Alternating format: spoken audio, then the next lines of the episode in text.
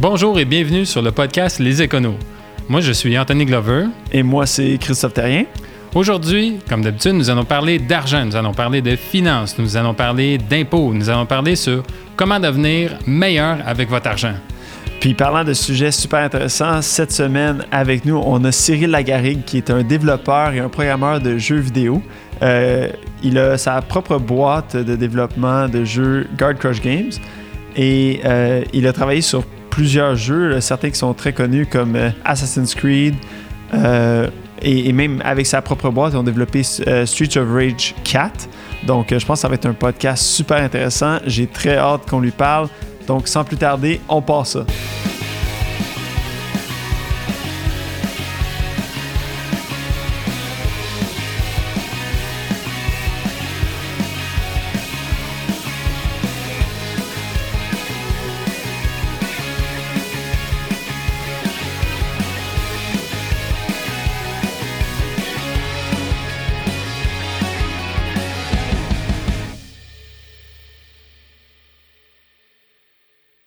Bon, mais sans plus tarder, accueillons notre super invité aujourd'hui, Cyril Lagarigue. Cyril, bonjour. Bonjour. Bonjour. Bonjour. Donc, euh, Cyril, parle-nous un petit peu, euh, on, te décrit un peu en introduction de podcast, mais parle-nous un petit peu de, ton parcours. Euh, évidemment, on, l'entend, tu as, un petit accent français, donc j'imagine que ton parcours part de loin quand même. oui, oui, bah, je, bah, je suis né à Paris. Euh, et euh, bon, si je commence par mes études, j'ai fait des études d'ingénieur en informatique. Et euh, j'ai toujours voulu travailler dans les jeux vidéo jusqu'à ce que je me souvienne. Là, j'ai toujours voulu faire ça. Est-ce que tu es un, gamer dans l'âme? Tu étais, très, bah, très jeu vidéo quand tu étais jeune Quand j'ai 37-38 ans, moi, quand j'étais jeune, les jeux vidéo, c'était assez différent de maintenant. Il faut se rendre compte. C'était et puis les ordinateurs et les jeux vidéo, euh, c'était assez différent de maintenant. Donc euh, j'étais, euh, c'était plus une découverte de des premiers jeux comme la première Game Boy, la première Nintendo, la Super Nintendo. C'était ça les jeux de mon enfance. Et donc, il y avait un côté un petit peu magique à l'époque des jeux vidéo. C'était quelque chose qui était très très nouveau. Euh, que tout le monde connaissait pas, qui, qui faisait, euh, qui faisait peur à certaines personnes. Alors que maintenant, bah, c'est toujours un peu le cas là, mais maintenant c'est vraiment, vraiment très large.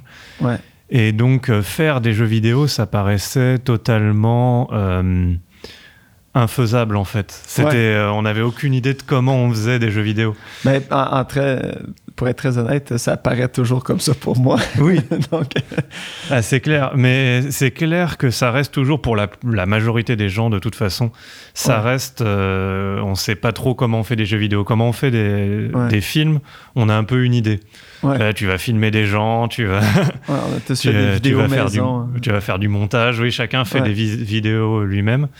Euh, les jeux vidéo, ça s'est démocratisé par rapport à cette époque, euh, les outils pour pouvoir faire des jeux vidéo, mais ça reste que pour une grande partie de la population, bah, on ne sait pas trop comment, comment on fabrique les jeux vidéo. Et donc moi, j'ai toujours voulu faire ça.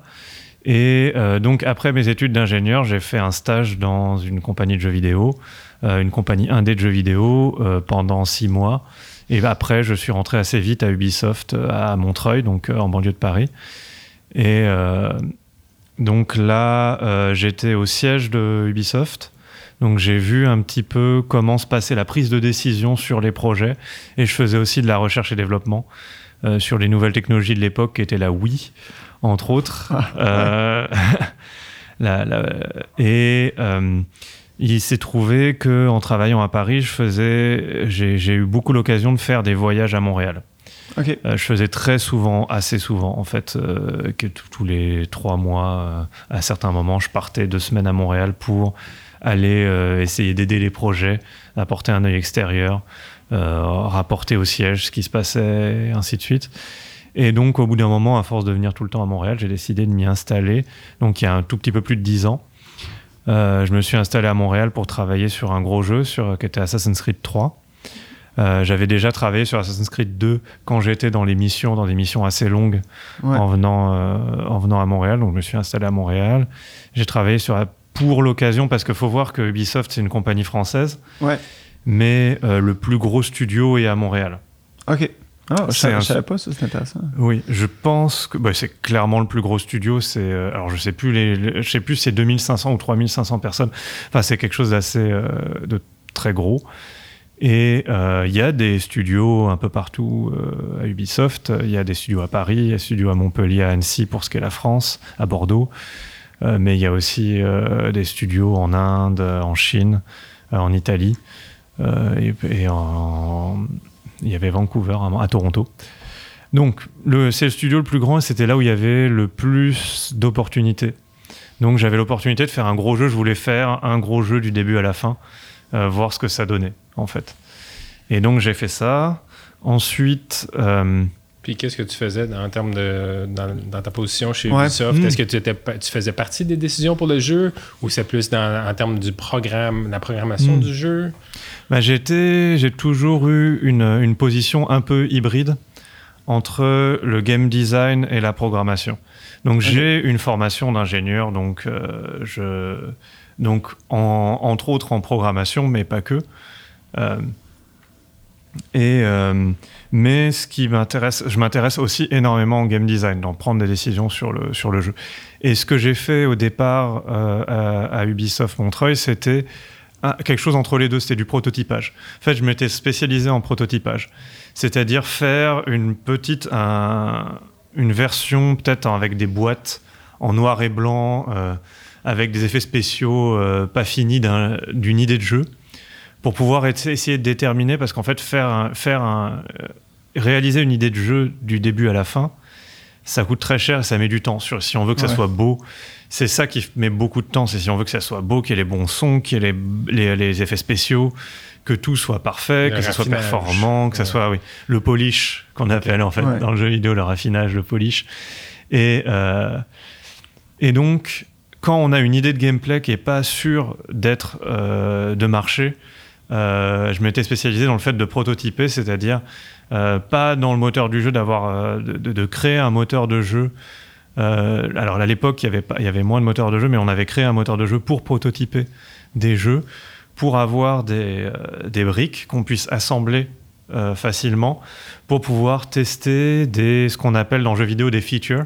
En général, on, on, casse le jeu en, en features, c'est tel, ça va être une arme, par exemple une idée d'arme qui va marcher d'une certaine façon, ou euh, une idée de comment va marcher la, le- la façon dont les ennemis vont te détecter.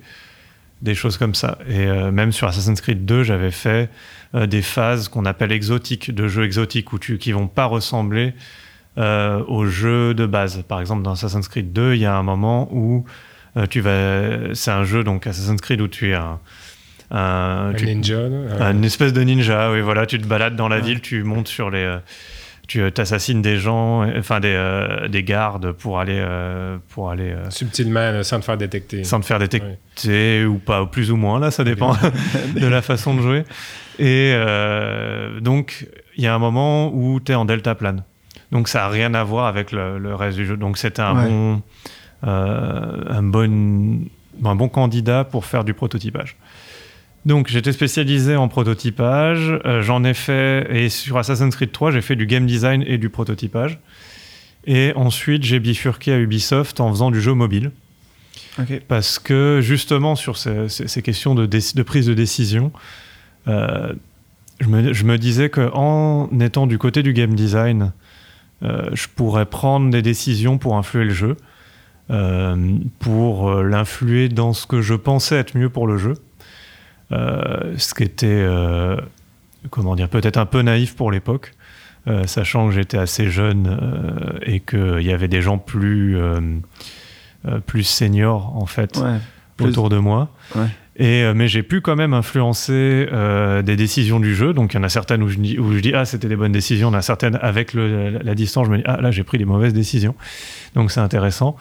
Euh, après sur un jeu euh, comme Assassin's Creed 3, qui est un jeu qui euh, se fait à une équipe de 400-450 personnes sur 4-5 studios différents.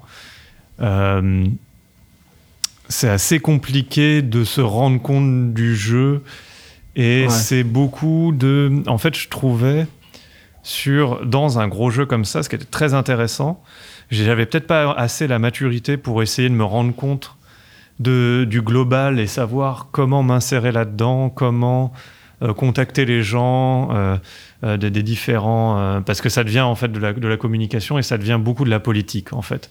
C'est-à-dire ça devient... si tu as une décision sur le jeu que tu penses importante... tout le monde va pousser son idée. Tout le monde va pousser son idée.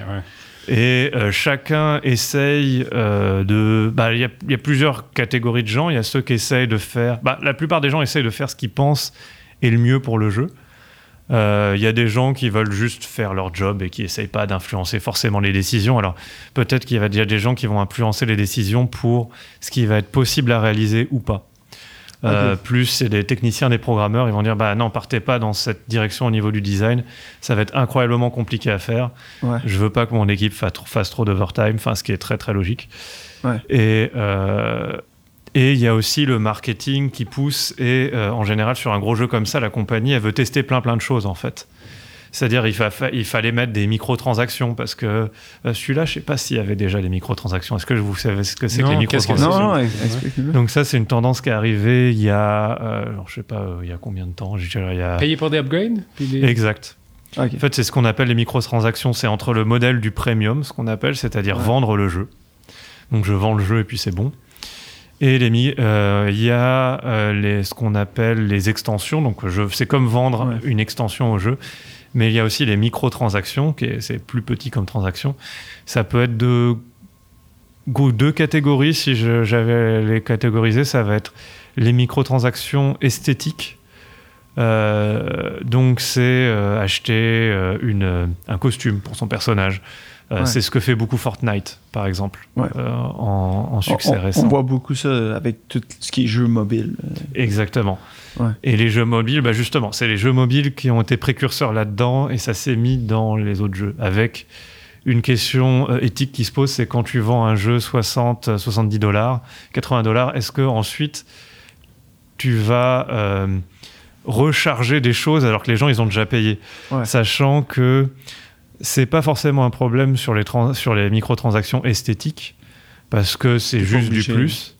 Mais il y a aussi une, un autre type de microtransactions, c'est les, les, boosters ou les euh, l'XP qu'on gagne. Alors je sais pas si tu joues à des jeux mobiles. Et, euh, tu, peux, tu, peux, rendre ton personnage niveau 20 avec les meilleures armes euh, ou niveau peu importe. tu peux, sauter des étapes, devenir meilleur, avoir des meilleures armes sans faire de la recherche ou sans. Euh, Et est-ce que tu as joué sur des jeux mobiles? Est-ce que tu as déjà payé pour avoir les meilleures armes euh, Non, moi, j'ai jamais payé pour les, les, upgrades. Je me tenais au jeu de base, puis. Hmm. Euh, ouais. Je faisais le petit parcours nécessaire. Ouais, j'ai jamais joué beaucoup, moi non plus. ouais, peut-être pour donner un, certain contexte aux hmm. gens qui écoutent. moi, je suis pas très, très gamer. Anthony, peut-être un peu plus que moi. Ben, pas maintenant, mais... peu plus le temps. Mais quand était jeune, on jouait un peu à des jeux sur PlayStation, Nintendo, euh, un peu à. Mais même... StarCraft, Diablo. Euh. mais même à l'intérieur de ça, moi, je, je, le faisais pour euh, jouer avec, avec mes amis. Ah, mais, mm-hmm. mais en dehors de ça, j'étais pas... Ben, un, j'ai jamais été bon. Tout ce qui était multiplayer, j'étais vraiment pourri. donc, moi, j'étais vraiment plus un gars de campagne. Tu sais, je faisais, admettons, un nouveau Call of Duty, je faisais la campagne. Puis après ça, euh, tu sais, quelques fois là, en multiplayer, mais j'ai jamais vraiment embarqué là-dedans dans le multiplayer. Mais euh, non, ça, ça fait que moi, c'est surtout campagne. Fait d'aller acheter des, des upgrades comme ça, ça n'avait pas vraiment de. Bah maintenant, c'est dans même dans les campagnes solo, on peut acheter des upgrades. ouais. Et euh, le problème que ça pose, c'est que ça donne une un doute sur le game design. Hmm. Est-ce que le game design, il est fait Est-ce que le jeu, les mécaniques de jeu pour ce, est-ce que je, peux peut-être expliquer ce que c'est que le game design? Parce que euh, dans un jeu vidéo, il y a des choses qui sont assez claires. Les graphismes, on sait ce que c'est. Donc ça, ça veut dire si c'est un jeu 3D, de la modélisation 3D. Si c'est un jeu 2D, ça va être du pixel art ou des, ou des dessins euh, d'animation traditionnels. Euh, il y a le son, il y, a le, il, y a, il y a tout ça. Et, mais il y a aussi euh, ce qui est un peu, ce qui est beaucoup plus spécifique aux jeux vidéo, qui va être euh, le, game design en fait, c'est-à-dire déterminer quelles vont être les mécaniques de jeu et comment les régler. Et euh, avec le game design, on peut inciter, se dire, le joueur se demande toujours, est-ce que le game design, il est, s'il y a des frustrations dans le game design, est-ce que c'est fait pour que le jeu soit plus, plus intéressant? Ou est-ce que c'est fait pour que je dépense dans le jeu. Et il y a toujours ce doute-là dès qu'il y a des microtransactions. Ouais. Euh, c'est euh, et s'il y a des microtransactions pour avoir de l'XP en plus, ça peut être pour euh, faire un bypass là pour ceux qui veulent pas du tout grinder, sachant que le grind est censé être euh, fait partie du jeu. au fait final. partie du jeu. Euh, et c'est peut-être ça un peu le plaisir, mais est-ce que le grind n'est pas poussé un peu plus loin pour euh, t'inciter, Ouais, te frustrer, t'inciter à acheter? Prendre un raccourci puis d'utiliser un- un- une option payante là, qui, Exact. qui te. Pour, euh, tu sais, en guillemets, sauver du temps. Ouais, exactement. Ce qui est toujours bizarre de sauver du temps Ouais, alors que c'est le une. du jeu. Ouais, C'est le but du jeu. Le jeu, c'est une perte de temps là. C'est Ouais. du divertissement. ouais. C'est ça. non, c'est certain, c'est certain. Non, c'est intéressant quand même. J'ai jamais pensé à, à cet aspect-là là, de, Mm. du, de- de- Ah, ben du moi, en côté tant que personne, si je joue à un jeu, puis pour faire avancer le jeu, il faut que je paye, ça, me- ça me frustre. Ouais. Mais non, mais sou- souvent dans les jeux, comme, comme Cyril l'expliquait, je pense que c'est que tu as toujours le moyen de ne pas Oui. euh, acheter.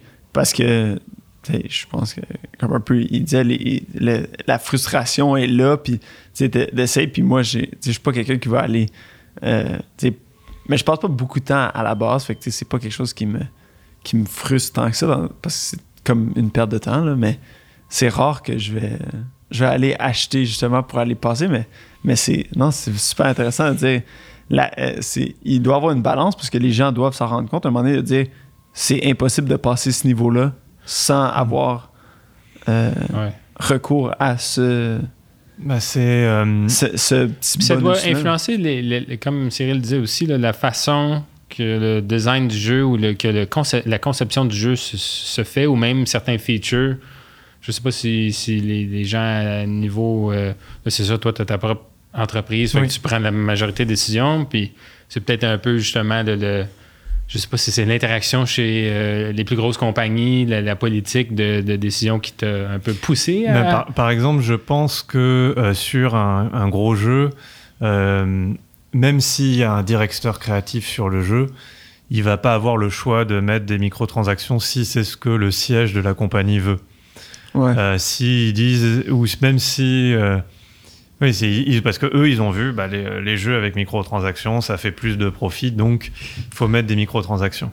Après, le côté euh, en, en termes de, de moi, donc que- comment c'était dans la. bah, J'ai j'ai vraiment aimé euh, ma- mon expérience sur un gros jeu parce que c'est très excitant, il y a beaucoup d'attentes, Ouais. euh, il y a beaucoup de gens, donc on rencontre plein de gens, on, on travaille avec plein de gens différents, euh, on fait des rencontres sur une équipe. Et il y a, il y a ce côté où tout le monde fait, fait, on fait tous ensemble cette espèce de, Ouais. de grosse œuvre Puis c'est une œuvre qui va toucher beaucoup de gens aussi. qui va toucher beaucoup de gens, donc euh, qui est très attendue, donc il y a un impact. Donc ça, c'est très satisfaisant. Après, bah, c'est, euh, ça devient politique et euh, il y a tellement dans une grosse équipe comme ça, il y a tellement de communication à faire pour faire quelque chose dans le jeu, pour que quelque chose arrive Ouais. dans le jeu. Ça demande de faire des documents, de, de, de valider avec tout le monde, de, de faire des réunions pour que tout le monde soit d'accord et, euh, et euh, de faire que de s'assurer que les gens euh, qui vont implémenter les choses, donc les programmeurs, les, les graphistes, le fassent comme c'était ton intention. Et au final, euh, tu passes 95% de ton temps à faire ce genre de tâches et 5% du temps à euh, réfléchir au jeu, en fait, à faire du game design, à dire ça va être quoi les mécaniques du jeu, à le régler, à, euh, à résoudre des choses. Alors que là, par exemple, sur le dernier jeu, sur le- mon dernier jeu Streets of Rage 4, euh, là, si j'avais envie de changer un truc, je changeais quelque chose. C'est-à-dire Ouais. que j'allais le changer dans le jeu. Puis- Donc, Puis par rapport à ça, moi, je, je me demande toujours comment, combien de, de tests est-ce que, est-ce que au moment où vous lancez le jeu, c'est la première fois que, euh, j'imagine que non, mais c'est, est-ce que c'est la première fois que les- le public met les yeux sur le jeu? Est-ce que c'est juste toi qui design le jeu puis qui dit, OK, le jeu il est bon, on le publie, Hmm. puis c'est la première fois que les gens les jouent ou est-ce que tu as des, des, euh, comme des tests? des- des- euh, alors, des- c'est ça, ça va dépendre des compagnies, mais bien sûr qu'on teste le jeu. OK. Euh, sur, alors, euh, faut dire que euh, donc Streets of Rage 4, donc le dernier jeu sur lequel j'ai travaillé, fait avec ma compagnie Guard Crush. Ouais. ma compagnie et mon associé Jordi Asensio, mais on ne l'a pas fait tout seul, on l'a fait avec deux autres compagnies, Dotemu qui était le publisher et qui a fait une partie du développement, et Lizard Cube qui eux sont spécialisés dans les graphismes donc dans le, tout ce qui est dessin, parce que c'est un jeu qui est en animation traditionnelle. Donc, euh, c'est, euh, ça demande une grosse quantité de, de travail graphique euh, et créatif. Et sur les tests, ça va dépendre. Si je commence par quelque chose qui va se passer sur un gros jeu comme Ubisoft, il va y avoir des focus group. vraiment pour déterminer quel, quel, est le, sur les toutes premières versions du jeu, quelles sont les réactions de joueurs type dessus. Euh, et il va y avoir des, il y a des, un laboratoire de playtest à Ubisoft Montréal et même euh, dans les plusieurs studios d'Ubisoft qui vont faire des rapports de playtest où euh, on va où il y a des, des, joueurs qui sont derrière une vis sans teint et on va regarder leur comportement. Il y a aussi des données qui peuvent être ça si la, la, la, compagnie a les moyens de faire ça, peuvent avoir des données sur les jeux précédents. Donc par exemple, quand tu joues, ça envoie des données et puis on sait jusqu'à quel niveau les gens sont arrivés, à quel moment, quand est-ce qu'ils ont été coincés et des choses comme ça. Donc ça, il faut avoir quand même pas mal de moyens pour pouvoir mettre ça en place. Parce qu'il faut... Euh, stocker les données. Stocker les, données, les analyser surtout en fait. Le plus compliqué, c'est les analyser. Puis, euh, puis, puis qu'est-ce que, quel est l'impact de ces tests-là par rapport au game design? Est-ce que, euh, tu sais, c'est, comme tu dis, avec, les, avec toutes les, on parle de de, big data maintenant, est-ce que le jeu est conceptualisé principalement en disant Ah, les gens ont aimé ça, les gens font ça, les gens restent. S'ils euh, poussent dans une veine, s'il y a quelque chose qui fonctionne, ils, développent ce côté-là plus? Oui, bah, ça dépend. Il y a un, spectre. Euh, ça va aller d'un côté totalement euh, le indie qui même si tu es indépendant, tu vas faire tester ton jeu, mais tu vas pas forcément suivre les trends. Ça va pas être basé sur des datas. C'est à l'intuition, c'est plus euh, euh, artisanal, on va dire. Et euh, il y a l'extrême inverse qui va être certains jeux mobiles où on va prendre un gameplay existant et on va juste travailler sur les mécaniques de monétisation, justement, de microtransactions, en mettant un thème connu et en faisant, par exemple, du A-B testing, c'est-à-dire qu'on va faire qu'une partie le jeu, il est live, les gens ils peuvent y jouer. Et il y a 25% des gens qui vont avoir une petite modification sur le jeu par rapport à toi. Tu vas pas t'en rendre compte. Et là, ce qui va se passer, c'est que on va regarder les données, on va voir si les gens ils dépensent plus avec cette petite modification. Si les gens ils dépensent plus, on va le généraliser à tout le monde. Et, euh, sans, que le, sans, le, joueur se rende compte? Sans que le joueur se rende compte. Ça, c'est les jeux mobiles. C'est comme ça qu'ils sont faits, les jeux live euh, mobiles. Euh, une grande partie, pas tous. mais, mais donc ça, c'est l'extrême inverse de la, du, du, du, du, mesurage, on va dire. Qu'au final, ce genre de... Comment on pourrait dire, développement ou conception-là, ça suit l'argent. Ça, ça, ça ça veut maximiser les profits. optimisation selon le... Selon où les gens dépensent. Ouais. Puis le, le, le, développement du jeu se fait développer au final euh, ce qui est le plus payant. Ouais, mais de façon générale, tu dis que le gameplay reste quand même, ça reste quand même une, bah, c'est comme je dis, c'est un une expertise que. C'est-à-dire que nous, on n'y pense pas du tout, on travaille pas du tout comme ça, par exemple, sur Street of Rage 4. Et le jeu a très bien marché. Oui, c'est ça. Donc, votre intuition, au final, toi, tu veux faire un jeu qui est amusant, qui est divertissant. Oui. Puis, euh... en fait, parle-nous un peu de, de, de, ton jeu à succès. Euh. Ben, ouais, ouais, c'est ça. ben, parle-nous un peu de, tu sais, Guard Crush Game, comment est-ce que fait que j'imagine, j'imagine que dans, dans, ton, dans la continuation de ton histoire, tu quittes Ubisoft. Oui, à un moment, je quitte Ubisoft. donc, euh, donc, je travaille sur un gros jeu. Ensuite, euh, je vais faire des petits jeux mobiles. Je vais faire euh, même un serious game, ce qu'on appelle, c'est-à-dire un, un, jeu qui est fait pour, pour curer, pour soigner l'amblyopie, c'est-à-dire le lazy eye. Donc, c'est un jeu où tu as des lunettes rouges et bleues ou verte, je sais plus. Et euh, on voit quelque chose différent d'un œil et de l'autre. Il faut, euh, faut jouer au jeu et puis ça permet aux deux, jeux, aux deux yeux de se synchroniser. Ok, wow. C'est cool ça.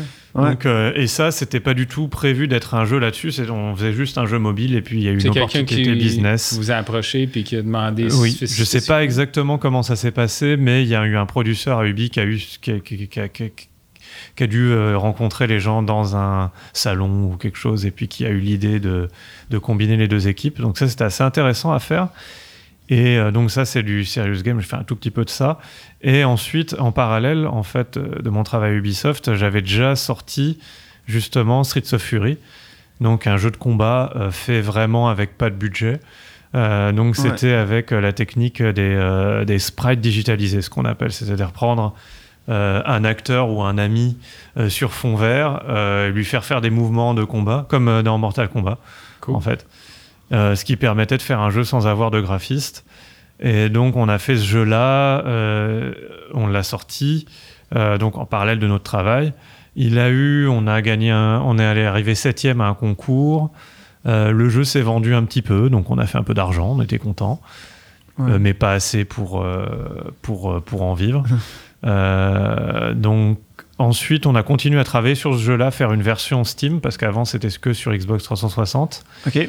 Et on a sorti la version Steam au moment où j'ai quitté Ubisoft. C'est-à-dire qu'on travaillait sur le jeu et puis j'ai quitté Ubisoft pour travailler 2-3 mois pour finaliser le jeu et pouvoir le sortir. Ça, c'est une autre question que moi j'avais. En fait, c'est selon les différentes plateformes. Est-ce que est-ce qu'on travaille sur un jeu dans le but de le mettre sur une plateforme ou est-ce qu'on on développe le jeu puis ensuite on peut le mettre sur n'importe quelle plateforme? Ça va dépendre comme... bah, Il y a des jeux, par exemple les jeux mobiles, c'est des jeux qui sont mobiles. Euh, en général, le plus simple, c'est de faire un jeu PC. C'est le plus accessible, vraiment. Et il y a des jeux qui vont être designés pour rester sur PC. Euh, et euh, maintenant, si je réfléchis, euh, bah, il y a aussi des jeux qui vont être faits pour une plateforme parce que ça va être un deal. Euh, donc euh, j'ai un deal avec Sony et puis je vais sortir que sur PlayStation et ensuite peut-être deux ans après sortir sur d'autres plateformes, faire une version PC. Il y a les first party, donc il y a ceux qui sont les studios qui sont achetés par Sony. Eux, ils vont pas sortir Ouais. sur les autres plateformes. Par exemple, les Uncharted, Last of Us, fait par Naughty Dog, qui est un studio de Sony. Ouais. Et mais sinon, la plupart des studios, si on a le budget pour faire les portages, parce que ça demande quand même pas mal de travail. euh, quand on est un tout petit indé, c'est assez compliqué de sortir sur Switch, sur Xbox et sur PlayStation en même temps. Euh, surtout que ça a beaucoup plus d'impact quand on, sort en même temps. Euh, sur Switch, certains jeux vont pas sortir sur Switch à cause de problèmes de puissance. C'est-à-dire que la console n'est pas assez puissante. Mais en général, ils vont sortir PC, Xbox, PlayStation. Et euh, c'est à peu près le même marché, même si le PC est encore un peu différent. Euh, certains jeux vont sortir que sur PC, comme des jeux de stratégie, euh, des jeux très très clavier-souris, de gestion et choses comme ça, ou des jeux de simulation. Mais la plupart des jeux, si un jeu commence à être un peu gros, il va sortir sur les trois plateformes. Et peut-être parfois sortir en PC, en early access, puis sortir sur toutes les plateformes. Euh, maintenant, ça se fait. Mais niveau codage, est-ce que c'est le même code? Est-ce que ça, ça varie beaucoup? Est-ce que c'est pratique, c'est similaire, mais. Euh, ça dépend des. Ça dépend si tu as un moteur multiplateforme. En fait, c'est. Il y a une grosse partie du code qui va être partagée. Ok. Parce qu'il y a le code et il y a les assets. Les assets, c'est tout ce qui est euh, texture, euh, son, modèle 3D. Euh, ça, ça va être partagé. Alors peut-être que s'il y a certaines plateformes qui sont moins puissantes, il va falloir faire des versions euh, plus légères de certains assets. Euh, mais c'est un travail en fait de prendre le code et de le convertir pour une autre plateforme. Ça peut être plus ou moins de travail. Et certaines, les grosses compagnies par exemple comme Ubisoft vont développer tout- toutes les plateformes en même temps. En général, il y en a une qui est principale. Ok. Euh, sur Streets of Rage, par exemple, nous, on a fait la version PC. Et après, il y a d'autres studios qui ont fait les, les portages, ce qu'on appelle, qui vont faire Ouais. des ports. Euh, mais c'est et ça demande aussi la euh, publier sur PC, c'est beaucoup plus simple. Alors que sur console, il faut avoir un accord avec la console. Euh, ça demande beaucoup plus. Il y a des des, euh, des approvals, faut, faut approuver le jeu, passer des certifications Euh, donc c'est beaucoup plus euh, lourd comme processus que sur PC. Que sur PC. Et donc pour un petit indé, bah, ça c'est de l'overhead qui va s'accumuler beaucoup si on n'a pas de publisher. Après, souvent c'est le publisher qui s'en occupe. Euh, c'est ça l'intérêt d'un publisher. Donc j'ai continué sur ma vie. Ah et donc j'ai quitté Ubisoft, j'ai sorti ce jeu-là. Donc ça a un petit succès d'estime quand même.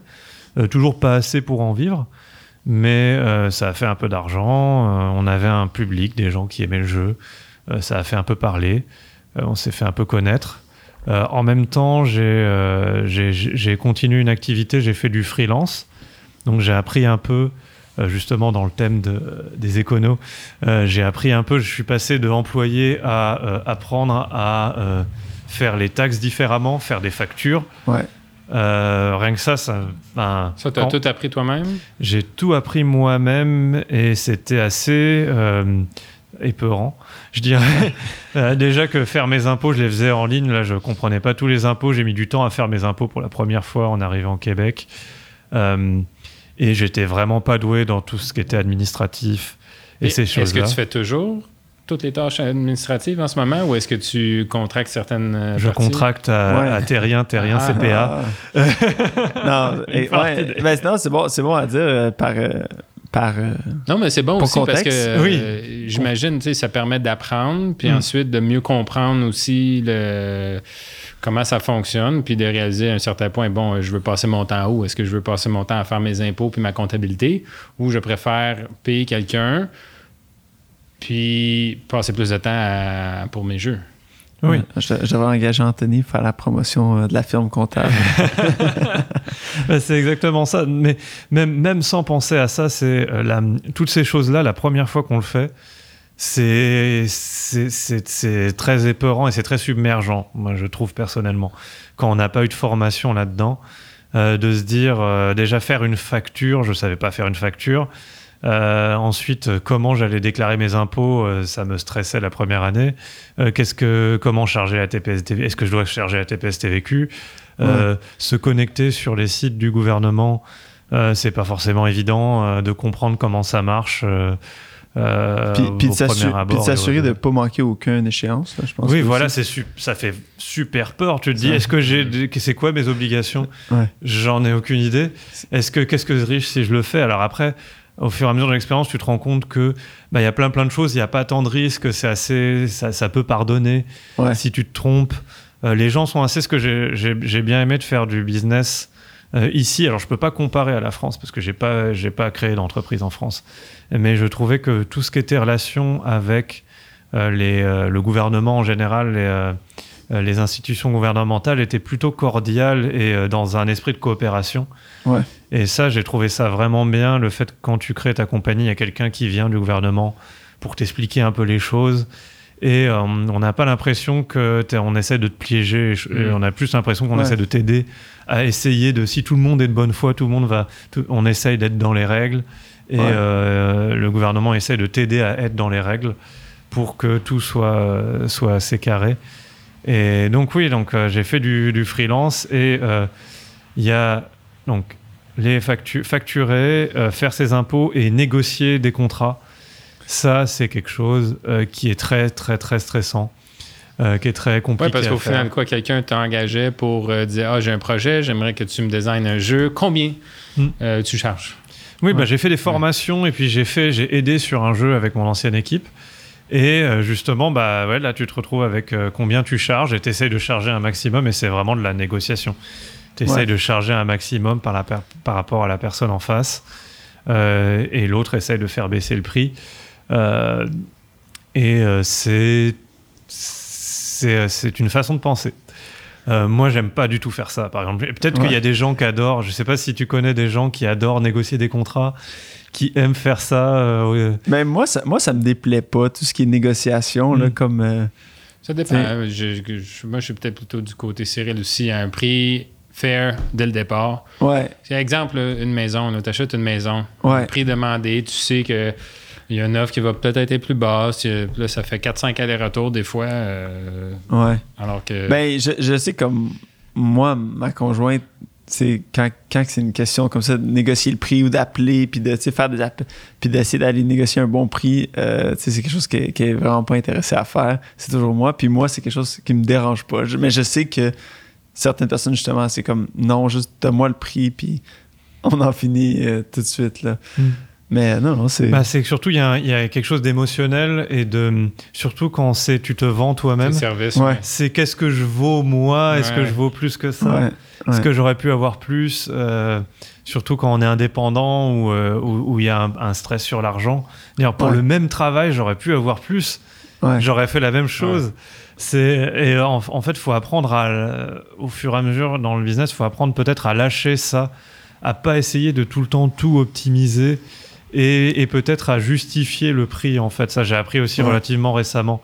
Il faut être capable de justifier ton prix par rapport à tes coûts, par rapport à un marché, par rapport à un référentiel. Euh, et ça, c'est vraiment tout un travail, c'est beaucoup de travail. Est-ce que euh, c'est -ce c'est l'aspect de gérer ton entreprise que tu trouves le plus euh, challengeant? Est-ce que c'est est-ce que. C'est un des aspects les plus challengeants. C'est pas l'aspect qui m'intéresse le plus. Ouais, c'est surtout euh, ça. C'est un peu. Euh, on doit le faire. En fait, le fait de le faire me permet ensuite, quand je fais le travail, d'avoir beaucoup plus de liberté et puis d'avoir un contrôle sur la façon de travailler, sur avec qui je vais travailler. Euh, donc, c'est un peu, bah, faut faire ça en échange de, c'est un peu une balance, c'est un, un échange en fait. Et, euh, et moi, je dirais, il y, y, a un peu une gradation entre être employé, être indépendant et avoir sa propre compagnie. Bah, c'est euh, euh, grand, grand pouvoir, grande responsabilité un petit peu. C'est-à-dire qu'il y a de plus en plus de choses un peu stressantes, un peu à gérer, à gérer des, des, choses pas, agré pas forcément agréables à gérer, mais qui vont permettre d'avoir un meilleur contrôle, qui vont permettre d'avoir un meilleur contrôle sur ce que tu vas faire euh, de, de, de, de ton temps, euh, de, de ton travail en fait. Et donc ça, c'était une expérience. Donc en même temps, donc j'ai fait du travail euh, indépendant. J'ai aussi créé une autre compagnie avec ma compagne. On a commencé à développer un jeu. Mais en sortant d'Ubisoft, en fait, ce que je me rends compte maintenant, c'est que j'y connaissais rien, en fait. J'étais beaucoup trop ambitieux dans certains, dans certains plans. Euh, j'avais une ambition folle sur certaines choses alors que j'avais pas le bon caractère pour faire ces choses-là. Parce que dans l'entrepreneuriat, il y a euh, plusieurs types, à mon avis. Là, ce que j'ai vu, là, c'est euh, en discutant avec d'autres entrepreneurs, il y a vraiment plusieurs types de, de profils de gens qui entreprennent. Il y a des gens qui sont très très business. Euh, eux, bon, ils vont euh, faire du relationnel tout le temps. Et moi, je suis pas comme ça. Quand je vois des gens comme ça, je dis c'est très très bien. Ils, font du relationnel, ils veulent monter quelque chose, monter un espèce d'empire. Euh, moi, j'avais ce fantasme-là de monter un empire, mais j'avais pas du tout le caractère qu'il fallait. Je comprends, je comprends. Tu, voulais, faire parler par ton jeu. Moi, je voulais faire des jeux, je voulais faire des jeux intéressants. T'es un artisan, dans le fond. Je suis un artisan, exactement. Moi, monter ma compagnie, c'est juste un moyen de faire les jeux que j'ai envie de faire. Je veux faire des bons jeux, je veux que quand je montre le jeu aux gens, euh, euh, ils aient du fun, je veux qu'ils s'en souviennent, euh, que, que ça marque un peu les gens et que je sois fier de ce que j'ai fait et que j'ai fait passer un bon moment aux gens en fait parce que c'est juste ça faire des jeux. C'est faire passer un bon moment. Par exemple les gens ils sont fatigués ils travaillent toute la journée bah, ils sont contents d'avoir euh, de rentrer chez eux et de jouer à un jeu vidéo et puis ils passent peut-être un moment en jouant en multijoueur avec leur fils. Ça, me fait penser, c'est une, question que, une question qu'on avait qu'on on trouvait intéressant de savoir. Tu sais, quand que tu sais, pour les gens, ben, disons plus la majorité des gens, quand tu, finis de travailler, tu veux te décontracter, tu vas jouer aux jeux vidéo. Mm. Est-ce que toi, quand tu arrives à la maison, pour te décontracter, tu vas jouer à un jeu vidéo? À tes jeux, Ou quand que tu finis, tu dis, écoute, un break, on va, lire un livre ou on va... c'est une vraie question. Euh, c'est une vraie question. Bah, c'est une question que tout le monde a sur le côté aussi. Euh, je suis toute la journée devant un ordinateur. Ouais. Je travaille sur des jeux vidéo, mais après, ça pourrait être je travaille sur. Euh, si tu fais de la comptabilité sur Excel, et après, tu rentres chez toi, est-ce que tu as envie de t'installer devant un ordinateur pour euh, peut-être jouer à, un jeu de gestion qui va ressembler un petit peu C'est un peu plus difficile. mais, bah, ma consommation des jeux vidéo, il y a forcément un biais un biais professionnel, c'est que je vais souvent analyser le jeu. Hmm. Souvent, je lance un jeu, je vais aller dans les menus pour voir comment ils sont faits. Par exemple, j'ai des biais comme ça qui, euh, je vais regarder, je vais un peu analyser le jeu, je vais en, y jouant. Euh, après, euh, ce qui se passe, mais ça, c'est peut-être en vieillissant plus qu'en travaillant dans le jeu vidéo, j'ai des, j'ai des goûts très très spécifiques en jeu vidéo. Ok. ouais. Je vais vraiment pas essayer de jouer à tout le spectre des jeux vidéo. Ça, bah, ça prend un temps fou. Et en plus, j'en ai même pas forcément besoin euh, professionnellement. Je vais me renseigner sur, euh, euh, sur qu'est-ce qui se fait. Je, sais ce qui, quels sont les gros jeux qui marchent, quelles sont les tendances. Mais je vais pas non plus me forcer à jouer à tous les jeux vidéo. Je vais jouer à des jeux qui me plaisent. Il y a de moins en moins de jeux qui me plaisent vraiment. Mais quand un jeu me plaît, là, je, suis très très heureux. Ouais. mais c'est pas ma euh, comment dire, c'est pas mon, ça devient plus forcément mon divertissement principal. Je vais préférer les films. J'essaie de lire, euh, j'essaie de prendre du temps pour lire. Je, je, lis pas forcément assez, mais j'aime bien lire. je pense que oh, t'es pas, pas le seul. Euh. Ouais, lire ou faire du sport. il fait chaud en ce moment. Pour courir, c'est pas évident, mais j'aime bien faire un, faire un peu de sport et, et, et donc essayer de me s'aérer de, de tout ça.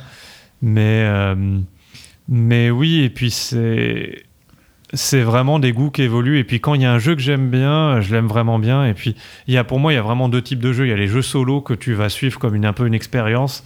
Ensuite, les jeux multijoueurs, bah, ça fait plus une, euh, une, euh, un petit divertissement qui va être un peu comme regarder le hockey. Quoi. Ouais. C'est, euh, je vais faire une petite partie de Virtua Fighter, un jeu de combat. Ouais, un et peu de social, un peu de... Un peu de social, bah, même si c'est en ligne. Là, si ça va être, en social, ça va être avec quelqu'un, ça va peut-être plus qu'être comme un board game au niveau du job que fait le jeu. Euh, mais, euh, mais si c'est un jeu où tu t'assois devant, où c'est vraiment une expérience, je deviens un peu plus exigeant. Mais après, quand je l'aime beaucoup... Ouais, quand t'aimes, tu aimes quand j'aime, j'aime et je suis, je suis très content du jeu. Euh. Puis c'est intéressant, ça. Euh, tu tu dis en vieillissant, tes goûts ont un peu changé, mais avec les. Dans le fond, parce que on est probablement dans les premières générations qui ont euh, expérimenté avec les jeux vidéo. Tu sais, quand je parle de génération de mes parents, les jeux vidéo, c'était plus. on parlait de jeux d'arcade plus que mm. d'autres choses. Est-ce que les goûts, est-ce que les, les, le genre de jeu a changé? Il y a encore des jeunes qui jouent aux jeux vidéo, fait que j'imagine qu'il doit y avoir des jeux euh, ou est-ce que ça, ça évolue un peu plus avec la technologie, mais le genre de jeu est resté semblablement le même ou les gens. Tu sais, comme. Euh, parce qu'on a des générations de gamers qui jouent depuis 30 ans maintenant, ce hmm. qu'on n'avait pas euh, il y a 30 ans. Les, jeux ont, moi, ont clairement changé. Bon, la technologie a évolué. Euh, il y a eu des gros changements euh, dans les jeux. Euh, par exemple, le début de la 3D ou le online ou le mobile, par exemple. On peut dire que y a des, ça fait des jeux qu'on n'aurait pas pu faire avant, comme Pokémon Go. ça, ça n'existe pas s'il n'y a pas le, le, téléphone. Ou alors, bah, tout ce qui est, je sais pas, tu disais que tu jouais à StarCraft. Euh, est-ce que tu jouais euh, tout seul ou euh, en... J'ai joué ouais, tout seul contre l'ordinateur, puis en LAN. Contre, en LAN, voilà. Ouais, En, LAN, pour les gens qui ne savent peut-être pas, c'est... sur un réseau à la maison. À la maison, à la maison son frère ou son cousin. C'est vraiment le fun de faire ça. Moi, j'ai des souvenirs de LAN sur StarCraft. Il y a un côté vraiment, en plus, c'est tout le, le fait de de mettre le matériel, ça demandait une logistique. Il fallait mettre deux PC l'un à côté de l'autre et tout. Donc c'était un peu l'événement. Et puis là, tu, tu fais des, armées qui, se, qui se battent. on a joué aussi à Heroes of Might and Magic, puis on se passait l'ordinateur, puis on jouait chacun notre tour. Ouais, mm. fallait, ouais, fallait que tu passes l'ordinateur ou chacun notre tour dans le. Mais il y avait aussi la logistique, je me souviens de. Faut pas que l'autre voit ton écran non plus. Donc, mm. mais tu sais, des fois, dans, dans, le temps, il y avait pas, c'était pas, la technologie Wi-Fi n'était pas aussi bonne qu'elle était, mm. qu'elle est maintenant. donc, tu sais, avais des fils qui passaient à travers la maison pour essayer d'avoir le, truc où tu vois pas l'écran et t'entends pas. C'est comme les jeux split screen à l'époque où l'écran était divisé en deux, tu pouvais regarder chez l'autre, regarder l'autre, voir ce qu'il faisait. Ouais, tu regardes dans mon écran, arrête de mm-hmm. regarder dans mon écran. GoldenEye ou peu importe. GoldenEye, exactement. Ouais, ça, évidemment, ça change beaucoup avec la technologie, mais euh, tu sais, je me demande si euh, on a un public qui est plus mature, plus raffiné. Est-ce que ça change quelque chose dans, dans le game design des jeux? Ben, euh, je pense que le, comment dire, surtout dans le jeu indie, la quantité de thèmes abordés est beaucoup plus large. Je pense qu'il y a dans, maintenant avec les jeux indépendants, il y a vraiment beaucoup de types de jeux, beaucoup, un peu plus expérimentaux qui vont essayer de parler de différents thèmes. Euh, euh, par exemple, Gone Home, euh, qui est un jeu où, où, tu arrives dans une maison et puis tu, tu sais pas ce qui s'est passé dans cette maison-là. Et en regardant les, les, les, objets dans la maison, tu vas te rendre compte qu'il y a un drame qui s'est passé dans cette maison-là. Euh, des choses comme ça. Donc il y, a des, y a des jeux plus narratifs qui sont faits. Euh, après, euh, moi je suis assez classique dans ma conception du jeu vidéo. J'aime bien les jeux classiques et il y a des jeux qui sont vieux que je trouve encore meilleurs que des jeux de maintenant. et moi, ce que j'essaye, l'ambition que j'ai dans les jeux que je fais, c'est de recréer un peu ça. Ouais. Et, et donc, mais par contre, les jeux évoluent. Il y a toujours des nouvelles façons de jouer. Et je pense que euh, en ayant presque, en ayant 38 ans, 37-38 ans, je pense que les jeux euh, des gens auxquels jouent les gens, euh, les, les, jeunes qui ont 16 ans maintenant, ils ont appris le jeu vidéo, ils ont eu un, une expérience de jeu vidéo très très différente de moi, où les jeux étaient très rares, euh, tu avais un nouveau jeu, c'était la cartouche, fallait le trouver, mhm. ainsi de suite, fallait l'acheter. Là, euh, euh, pas mal de jeunes jouent à des jeux, à Minecraft, Roblox, des jeux où tu peux qui sont un peu des espèces de lieux sociaux, tu peux créer des jeux dans le jeu, des, des, des, qui, des, jeux qui sont plus des, des espèces de, de mondes virtuels, de lieux de, de rencontres, de lieux de créativité. Donc ça, c'est vraiment une tendance qui est relativement nouvelle. Euh, Parlant de ce sujet-là, la réalité virtuelle un peu, hmm. est-ce que penses-tu que ça va être euh, quelque chose qui va se développer de plus en plus? Là, à chaque année, euh, il me semble que le, les, le, hardware, les casques, les, hmm. lunettes, tout ce monde-là évolue beaucoup. Est-ce que au final, les jeux vidéo vont devenir la réalité virtuelle augmentée ou on entre dans un univers, on se met un casque puis on devient un personnage ouais, est-ce que c'est juste une, une, flambée de poudre euh? Moi, je suis pas très. Euh, j'ai jamais été un, jamais trop cru en un avenir incroyable pour la réalité virtuelle.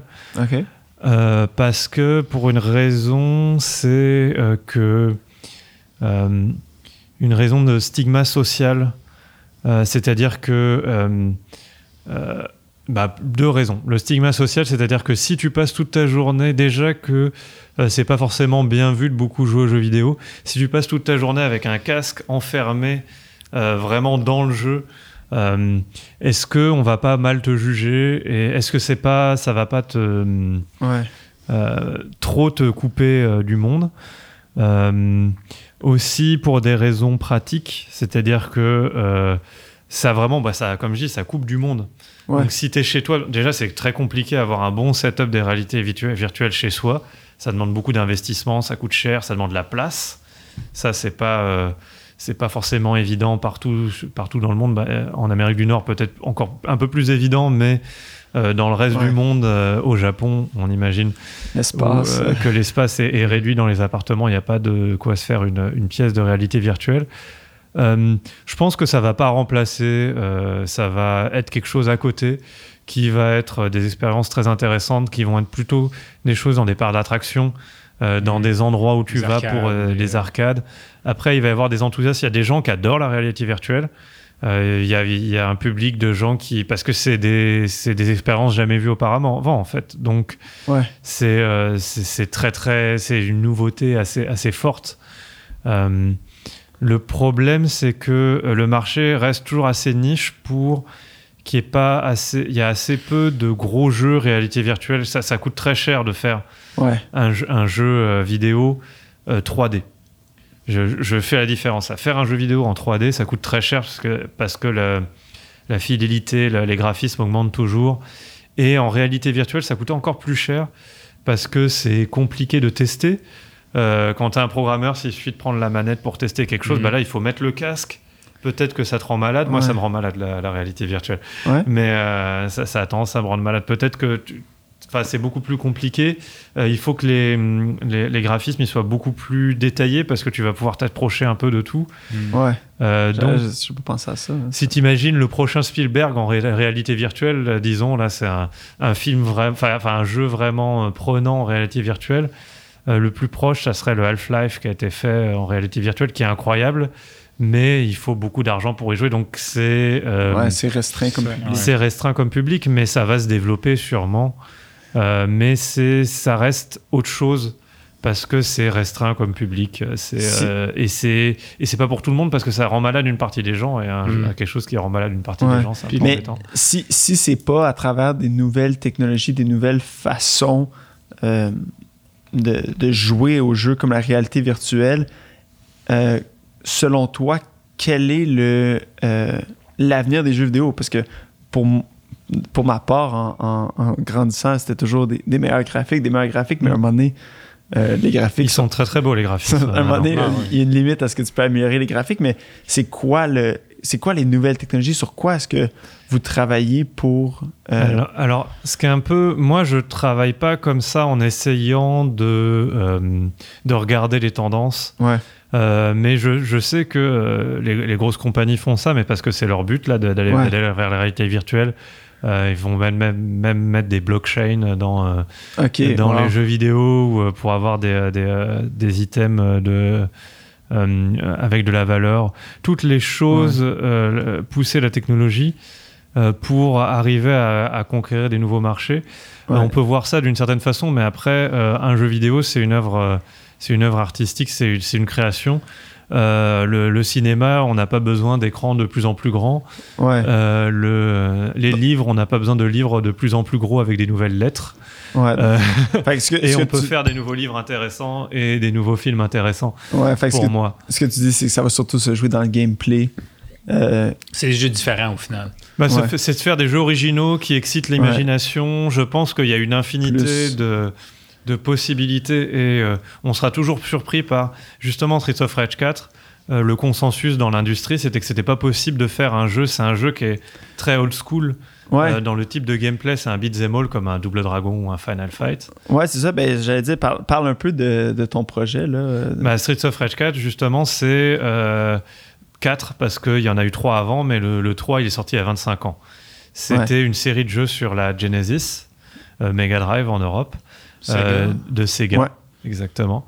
Comment Et- ça fonctionne ça? Tu, tu- c'est toi qui vas voir la compagnie, tu dis hey, j'aimerais reprendre le jeu, ou faut payer des droits, ou faut l'acheter, ou. C'est le publisher et euh, Lizard Cube, l'autre euh, l'autre compagnie qui a développé le jeu, qui sont allés voir Sega euh, pour demander euh, de licencier pour un jeu cette licence-là. Et euh, en échange d'une partie des, des recettes du jeu. En fait, ça a été ça, ils ont accepté ça. Et euh, donc, c'était d'aller chercher cette licence-là, et c'est une licence old school. Euh, ce qu'on appelle old school, c'est-à-dire que c'était un jeu, euh, un type de jeu qui se faisait plus. Donc un jeu de profil ou très peu en fait. Donc un jeu vu de profil, euh, donc on avance dans les, dans les rues. Ouais, c'est un fighter, puis là, tu, tu, un- il peut marcher vers l'avant, vers l'arrière. Voilà, il peut aller en profondeur. Tu t'avances dans les rues, il y, a des, euh, il y a des bad guys qui, euh, Ouais. qui, t'assaillent et puis il faut euh, survivre et tuer tous les faits et taper tous les méchants et avancer. du bon button smashing. euh, Voilà, du button Ça- mashing. Euh, mais en fait, c'est nous avec euh, avec Jordi euh, sur Guard Crush, on avait fait un jeu de ce style-là. Ouais. On avait travaillé pendant 10 ans dessus à le raffiner, à des choses comme ça. Et en fait, on se rendait compte qu'il y avait plus que ça. Justement, c'était plus que du button mashing et c'était vraiment un jeu intéressant. C'est un style de jeu intéressant. Ouais. Et que en fait, euh, pourquoi il n'y en avait pas euh, qui était... Les gens pensaient que c'était un jeu qui pouvait pas marcher, mais nous on pensait vraiment qu'avec la bonne licence et avec le bon gameplay, en, en rendant le jeu par ses mécaniques euh, intéressantes et en le rendant super beau aussi grâce euh, au travail des, de l'au- des autres studios, euh, euh, des autres membres de l'équipe. de, de- de remettre à la. Au goût du jour. Au goût du jour. jour, et puis les gens étaient aussi étaient très euh, attachés au personnage, Hmm. étaient Ouais. très attachés à la licence. Ouais. Euh, c'est une licence qui était très importante, par exemple pour les Noirs américains, parce que c'était un des- parmi les premiers personnages jouables noirs Wow. euh, dans un jeu vidéo. Euh, c'était c'est très street machin. Donc il y avait vraiment un affect sur surtout surtout aux États-Unis beaucoup beaucoup aux États-Unis mais aussi au Brésil vraiment à l'international sur Streets of Rage ou Bare Knuckle au Japon c'est pas le même titre. Et donc dans l'industrie, les gens pensaient non, tu peux pas faire un pur beat'em all, faut rajouter du RPG, il faut rajouter euh, d'autres phases de gameplay. Et nous, on a fait un pur beat'em all, un pur euh, brawler, et ça a marché. Donc parfois, c'est juste euh, aimer quelque chose et le faire bien.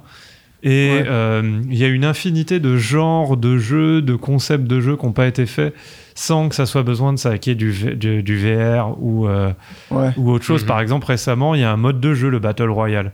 Il y, a il y a des gens qui ont inventé avec PUBG un mode de jeu qui était d'être à beaucoup. Alors, c'est une innovation technologique parce qu'il faut être à beaucoup. Il faut avoir des bonnes connexions Internet. Mais c'est un style de jeu qui a révolutionné euh, et qui a fait euh, des Apex Legends, Fortnite, Fall Guys et beaucoup de variations sur ce concept de jeu-là qui est le Battle Royale.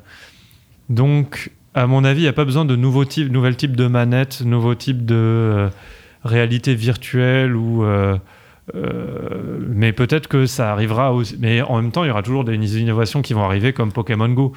Comme, mais, mais moi, j'essaye vraiment de faire des jeux comme les classiques. Et, et, pour moi, il y a des jeux classiques qui n'ont pas été encore égalés. Et parce que c'était, il y avait un savoir-faire sur des jeux Super Nintendo qui peuvent se jouer toujours aussi bien. Et euh, il y a plein de styles de jeux euh, qui, euh, qui pourraient, avec une. parce que dans Street of Rage 4, il y a quand même des choses modernes en termes de game design. Avec tout ce qu'on sait de game design là, on peut toujours réinterpréter des, des, genres de jeux existants. Et en général, c'est en modifiant un peu un genre de jeu existant qu'on va trouver un nouveau genre de jeu, en fait. Ouais. Ok, ouais. Et, Mais une certaine beauté dans la simplicité. Bah oui, ou parfois ça peut être quelque chose de faire quelque chose de très très simple. Parfois c'est en enlevant des choses qu'on va réussir à faire un nouveau type de jeu parce que euh, on, a, on a épuré les choses. Ouais, puis, puis aussi je pense c'est d'améliorer aussi tout ce qui est, euh, puis je pense que ça c'est ta spécialité, mais tout ce qui est euh, l'engin derrière le jeu, mm. de, à travers le, le codage, les innovations, puis c'est là qu'on va aller améliorer le jeu que peut-être il y avait une technologie qui n'existait pas au moment que le jeu est sorti, euh, il y a 25 ans. Oui, oui, exact. C'est-à-dire que faire un jeu du style d'il y a 25 ans avec la technologie de maintenant, ça nous permet de, de nous créer des outils en termes d'innovation. Par exemple, nous, on a fait notre propre euh, engin. Euh, donc, on n'a pas pris un engin existant, on a, on a pris des, des, des, librairies open source, on les a assemblées pour faire notre propre engin avec sa propre interface, ses propres outils, ce qui nous permet d'être plus efficace pour ce style de jeu-là parce qu'on a créé des workflows, ce qu'on appelle en fait tout le processus pour intégrer des nouvelles choses dans le jeu qui sont spécifiques au jeu. Et ça, c'est utiliser la puissance des ordinateurs de maintenant pour faire mieux et euh, faire plus efficacement en fait. Donc faire avec une équipe plus petite.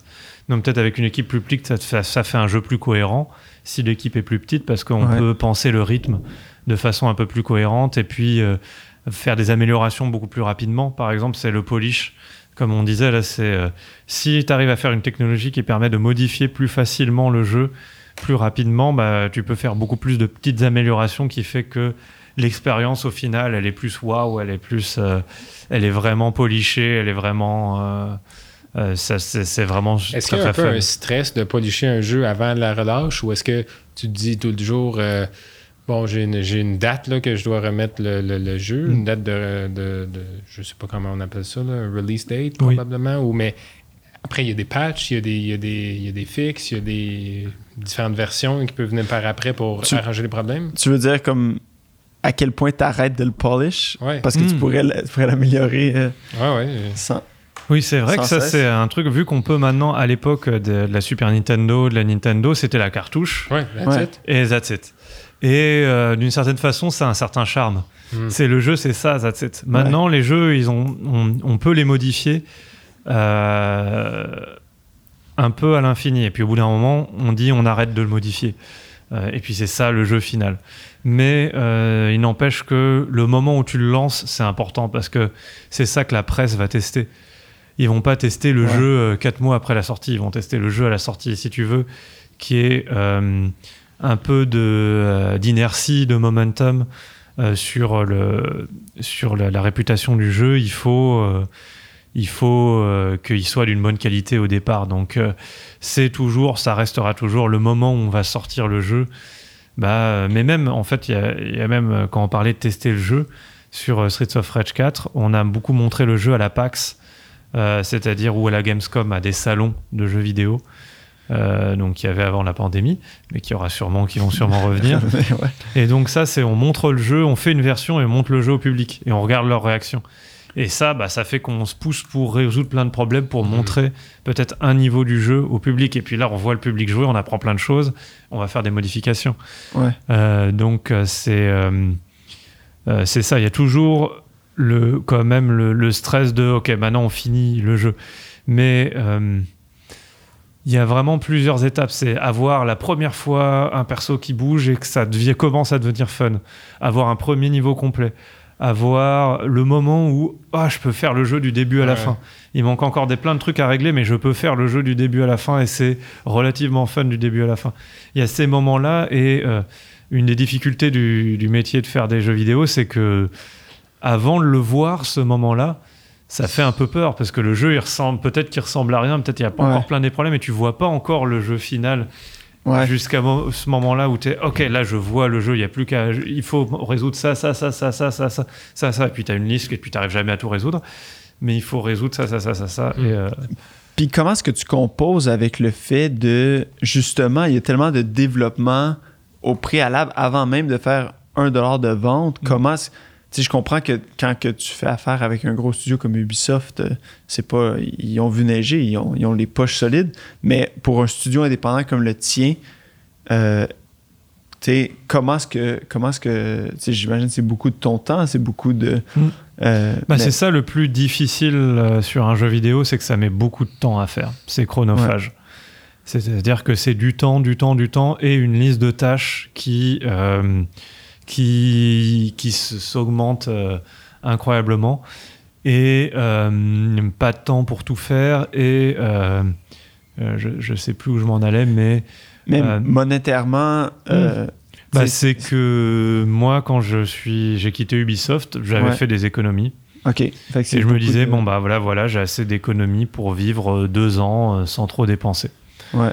Voilà, c'était. Mais ça, ça, ça, ça, ça, tient coup pour toi, euh, de toi-même. Mais je, je, sais qu'il y a des, euh, des crédits d'impôt hmm. que, que, vous pouvez aller chercher. combien est-ce que ça joue dans votre. de dire, écoute, il faudrait qu'on aille chercher de l'innovation pour aller créer un jeu qui va pouvoir être financé à ce niveau-là bah, versus... ça, aide. Après, mais ça, c'est quand je suis parti d'Ubisoft. Moi, j'y connaissais rien. J'étais un peu, bon, bah, je vais développer le jeu et puis j'ai pas d'argent. Ouais. Et euh, c'était pas forcément une bonne idée. Euh, en, général, il faut quand même essayer de formaliser les choses, de créer une compagnie incorporée, d'essayer de te payer un salaire limite d'investir dans ta compagnie, puis, puis de te payer un salaire, c'est mieux. Parce qu'après, tu peux dire, regardez, j'ai investi, si tu cherches un publisher, si tu cherches des investissements, tu peux dire, regardez, j'ai investi de l'argent, alors que investir ton temps, il y a moins de preuves tangibles. Hmm. Euh, ouais. Et euh, mais ça, faut le savoir, quoi. Donc quand je suis, je, le savais pas quand, quand, quand j'ai démarré. Mais oui, les crédits d'impôt, bah, les crédits d'impôt, comment ça marche euh, au Québec, c'est que c'est un peu il faut d'abord payer un salaire pour récupérer des crédits d'impôt. Ouais. Ça m'a beaucoup aidé sur Guard Crush parce que ça a permis, euh, c'est quelque chose, en fait, ce que fait le Québec avec les crédits d'impôt multimédia, donc euh, euh, qui marche pour le jeu vidéo, mais qui marche aussi pour le cinéma, pour plein de choses, c'est un peu du dumping fiscal. Ouais. C'est baisser le coût du travail, c'est-à-dire que avoir un employé il y a une, un pourcentage du salaire qui va être déduit des impôts, donc cet employé il coûte moins cher que ce qui me coûte en vrai. Genre, je sais pas si je suis clair là-dessus. Ouais, ça, ça, vient subventionner une partie de. Ça subventionne une partie, donc travail. ça baisse le coût du travail. Puis est-ce que c'est une raison pourquoi? Tu, tu disais que Ubisoft, son plus gros studio est à Montréal. Est-ce que c'est. Oui. J'imagine que c'est une des raisons qui. Oui. c'est une des raisons, euh, c'est une des grosses raisons, et c'est une raison pour laquelle il y a beaucoup de studios qui, qui sont ici. Euh, c'est une des raisons pour lesquelles il y a plein de gens qui viennent de l'étranger travailler Ouais. euh, au C'est Québec. d'attirer des talents, dans le fond. Le gouvernement fait attirer ça des- pour attirer des. Exact, pour attirer des talents. Et puis aussi, pourquoi fait ça, le gouvernement fait ça? Bah, c'est, c'est une politique qui est, je crois qu'elle a été créée par Gérard Landry euh, à, l'époque. Je, je, je sais plus l'historique exactement. Ouais. Je, je pourrais pas dire non plus. En tout je- cas, c'est, c'est quand même assez vertueux, c'est assez intelligent comme politique parce que le, le travail qu'il va y avoir dans le jeu vidéo, qu'il va y avoir dans le, euh, qu'il va y avoir dans le cinéma, euh, dans ces, euh, ces secteurs-là, ça fait du sens de le subventionner parce que si peut-être que si tu le subventionnes pas, il sera pas là ce, tra- ce- ce travail-là. Ces emplois-là, ils vont être créés parce que euh, c'est quelque chose. Le jeu vidéo, tu peux le développer n'importe où sur la planète et le vendre sur toute la planète. Ouais. Donc, il y a- ça fait sens d'avoir de faire une concurrence fiscale là-dessus pour euh, faire que le coût du travail euh, du jeu vidéo soit moins, moins cher euh, au, au Québec parce que ça va attirer les gens pour Mhm. créer des entreprises et puis le coût du travail moins cher, ça veut dire qu'il faut, euh, ça va permettre d'investir plus en fait, parce que ces crédits Ouais. d'impôt qui reviennent, ils reviennent dans la compagnie. Ça permet d'investir dans d'autres jeux. Ça permet de payer mieux les employés, vu que ça te coûte moins cher en tant qu'entrepreneur de payer mieux tes employés, parce qu'il y a une partie de l'argent qui va revenir en crédit d'impôt. Et ça va créer. Et puis c'est pas que les crédits d'impôt tout seul, c'est-à-dire qu'il y a des universités. Ouais. Euh, au Québec, il y a euh, donc il y a les uni- universités, donc qui a fait qu'il y a des compagnies. Il y a des universités qui vont travailler avec les compagnies. Il va y avoir des étudiants étrangers, qui- des étudiants, des étudiants étrangers qui vont venir. qui- Il y a un savoir-faire qui va se créer, une industrie qui va se créer. Et euh, ça vaut le coup de cibler, par exemple, le jeu vidéo avec des crédits d'impôt pour ça. Parce que si tu donnes des crédits d'impôt à Métro, euh, l'épicerie elle va exister de toute façon, ça change Ouais. rien. Alors que Non. et puis le gouvernement s'y retrouve parce que après ils vont taxer les restaurants. Ça fait des gens qui sont là, qui travaillent, qui vont au restaurant le midi, qui achètent de Ouais, l'immobilier, qui et donc le, le gouvernement récupère des impôts sur le reste. Donc c'est assez vertueux de cibler un secteur comme ça. Ouais. Euh. Dans le sens que c'est il- la partie d'impôt que le gouvernement collecterait sur ces, sur ces salaires-là. Le gouvernement un peu dit, mais écoute, on collecte, on fera pas de profit là-dessus, Oui. mais euh, si on si on le met pas, on n'aurait pas ces- ce revenu d'impôt-là de toute façon. Exact. Donc, c'est tout autour. Mais euh, ça, ça une, tu, tu parlais justement des universités. Euh, je suis curieux de savoir ton opinion, à savoir, euh, Mhm. toi maintenant qui es dans le domaine des jeux vidéo, est-ce que tu penses euh, que c'est nécessaire pour quelqu'un qui veut se lancer en jeux vidéo d'aller à l'université? Est-ce que c'est. Est-ce que c'est. euh, c'est ça, ça, ça a du sens? Est-ce que c'est.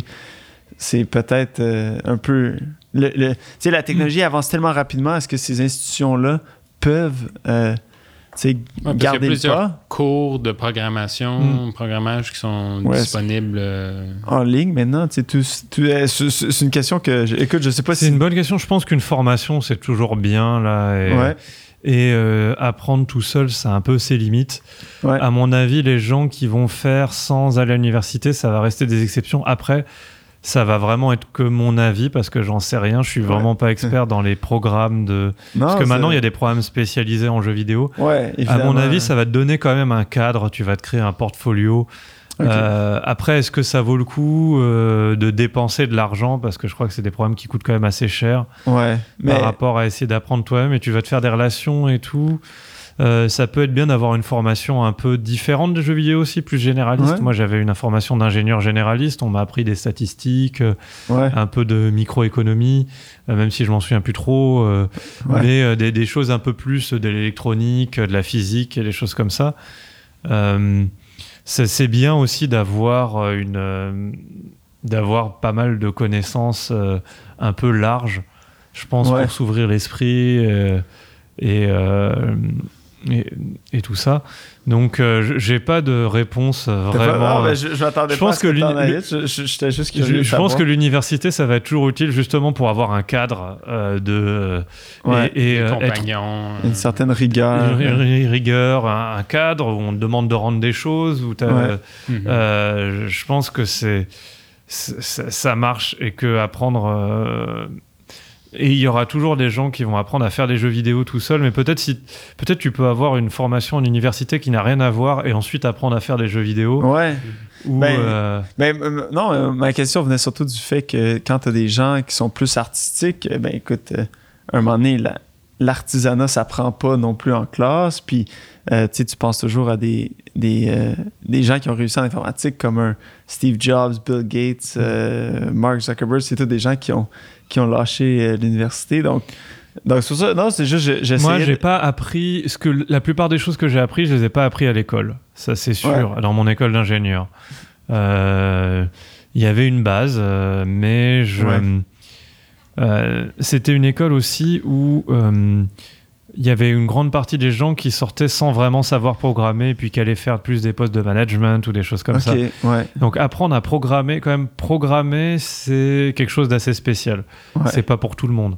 C'est vraiment réussir à faire, des- à faire du texte qui va créer une mécanique, qui va créer un programme. ouais. Euh, c'est quelque chose que tout le monde n'arrive pas à faire.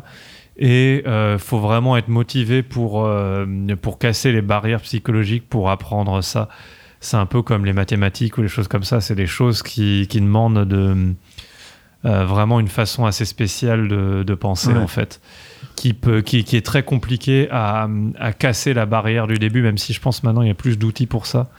ouais. Donc, euh, vraiment, c'est un, un sujet très vaste, la place de l'université. Mais oui, pour, pour les entrepreneurs, et ça dépend. Peut-être entrepreneur, tu n'as peut-être pas forcément besoin, tu peux l'apprendre à l'école de la vie. euh, si, ça, dé- ça dépend aussi, t'as- ton tempérament, c'est vraiment quelque chose de tempérament et d'énergie.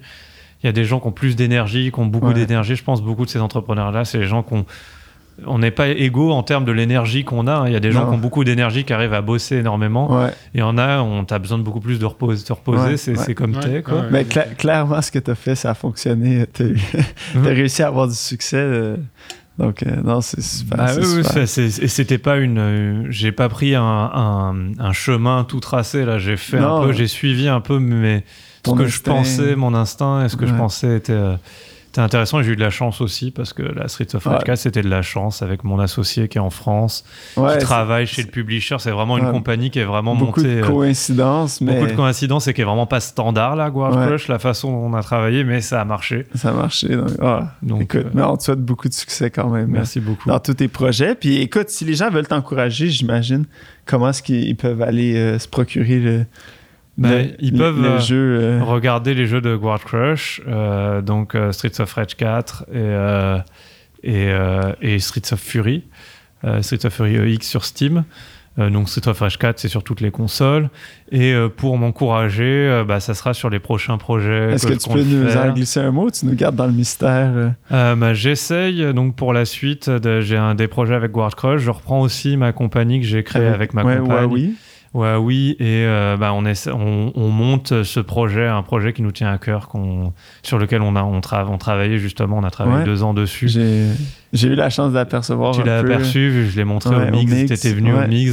Une anecdote assez amusante, c'est que, que Christophe, t'étais venu au Mix et t'étais habillé en comptable. J'étais le seul. j'étais T'étais le seul en, cos- costume cravate et au bout d'un moment, t'as enlevé la cravate. J'ai euh, J'ai clairement réalisé que j'étais pas au bon endroit. que t'étais pas habillé comme il fallait. Alors que je- moi, si j'habillais, si j'a- j'arrivais habillé comme un développeur de jeux vidéo dans une firme comptable, tout le monde me regarderait. Je sais pas.